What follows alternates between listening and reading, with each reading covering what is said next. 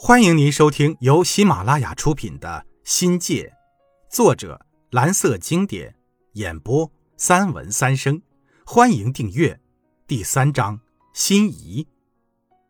伴随而来的是象征西方文化符号的奇装异服，特别是港台服饰大量流入内地，国人沉寂了几十年的爱美之心，如火山喷发似的。并通过服饰、发型得以疯狂地释放出来。入学时，班上女生的衬衫看上去是一片白，纯白是女生留给我的第一基调。有一张小红、小燕子、小老虎入学第一天的三人合影，白衬衫、蓝裤子、黑色的布鞋，是那个时代纯情少女的标准打扮。朴实和青涩中，又能找到典型的村姑影子。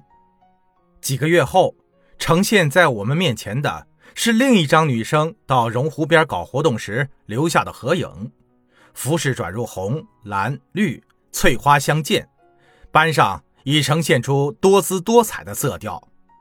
诚然，社会上流行的紧身衣、吊带裙、透视装、超短裙等性感的服饰还未敢在学校冒泡。但长丝袜、高跟鞋、健美裤已出现在同学们的视野中。当年最抢眼球的，要数我们班五朵金花，校园里横扫而过的喇叭裤。喇叭裤不论男女，男生有些诧异，但还能接受。那裤子奇葩了得，低腰短裆，膝盖下足以形成喇叭状。那裤管宽大到足足像一把扫街的笤帚。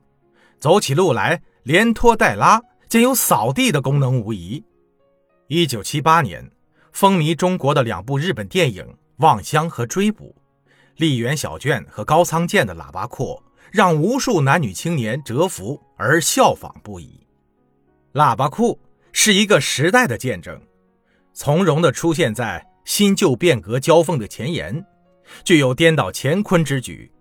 视为真理讨论的直接表现形式予以肯定，如同当时人们突破很多的禁锢一样，从服装视觉领域带来了人们思想和观念上全新的冲击感。它恰如高音喇叭，奏响了时代的宣言，又像一面象征着个性与自由的旗帜，昭示着一个多元化的服装时代的来临。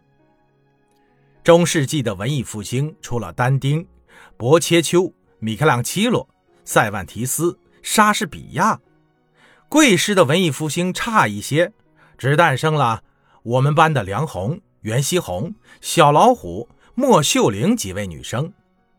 这些追潮美女，披着卷发，戴着蛤蟆镜，配以喇叭裤、高跟鞋，那言不尽的时尚，连续不断的在校园里发酵升温。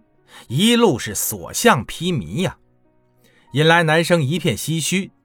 无论是回头率，或者是聚焦度，还是它的轰动效应，不亚于时下在商场展示的人体彩绘。梁红这几个赶时髦的女生，总爱在班上一角放录像机的地方，用烫斗把裤子烫得直挺挺的，还大胆的用火钳或者烙铁把刘海烫成卷发。从他们身边走过，不难闻到烫焦的头发带着灵川狗肉下锅前用稻草烧皮毛的味道。随后，像什么直筒裤、紧身裤、连衣裙等各种新潮的服装相继涌现，女生们是相继模仿追逐，花样百出。受女生的严重影响，老班长的西服、曾公子的夹克。Let me try 的西裤皮鞋纷至沓来，阿贵不知从哪儿学来的手艺，一个大男人也学着女生自做起裤子来，让人眼红啊！我特别崇拜女生的紧身裤，小女生们称之为健美裤。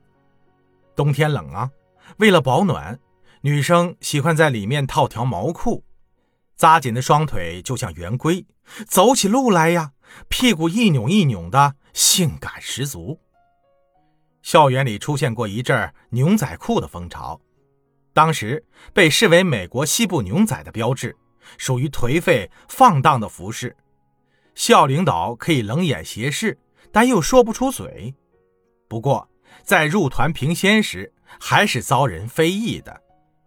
一九七八年，注定是中国历史上最重要的一年。这一年，实践是检验真理的唯一标准的讨论，被称之为拨乱反正和改革开放的信号，为全国性的拨乱反正、正本清源和解决历史遗留问题扫清了障碍。一九七八年，伟大的一九七八年呀！万物复苏，气象万千，人们喜爱的文学迎来了繁荣的春天，到处生机勃勃，令人欢欣鼓舞，给人以极大的心灵涤荡和精神享受。呼唤人性，重建人文精神，构成了二十世纪八十年代思潮的主旋律。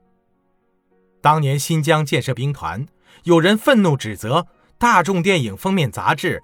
为什么要刊登外国影星的接吻剧照？不久，就在北京中山公园出现了民间摄影团体举办的人物摄影展。后来，北京街头举行了更大胆的人体星星美展，将时尚、性感引入到了人们的生活。我们还说，唐玉霞组合、贾芝和荣鼠切肤之爱、张姑娘的地下活动。就是这些性感照片催生出来的故事，直到蒋子龙的《乔厂长上任记》为标志的改革文学的出现，人们才从文学艺术的伤痕和美学中淡化出来，关注改革开放后的社会问题和现实问题。听众朋友，本集已播讲完毕，感谢您的收听，精彩继续。